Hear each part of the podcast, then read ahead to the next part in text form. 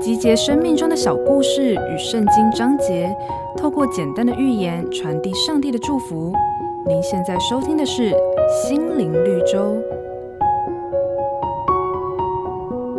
太空人阿姆斯壮在登陆月球的时候说了一句家喻户晓的名言：“我个人的一小步，是全人类的一大步。”然而，除了阿姆斯壮，当时登陆月球的还有另外一名。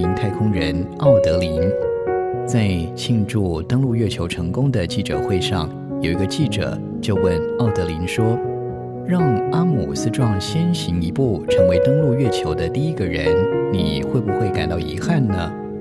没想到奥德林很有风度地回答说：“各位别忘了，回到地球的时候，我可是最先走出太空舱的。”所以我是从别的星球来到地球的第一个人。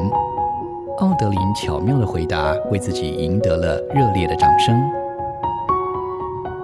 人人都想争取第一，站在成功的最前头，享受名利与光荣的感觉。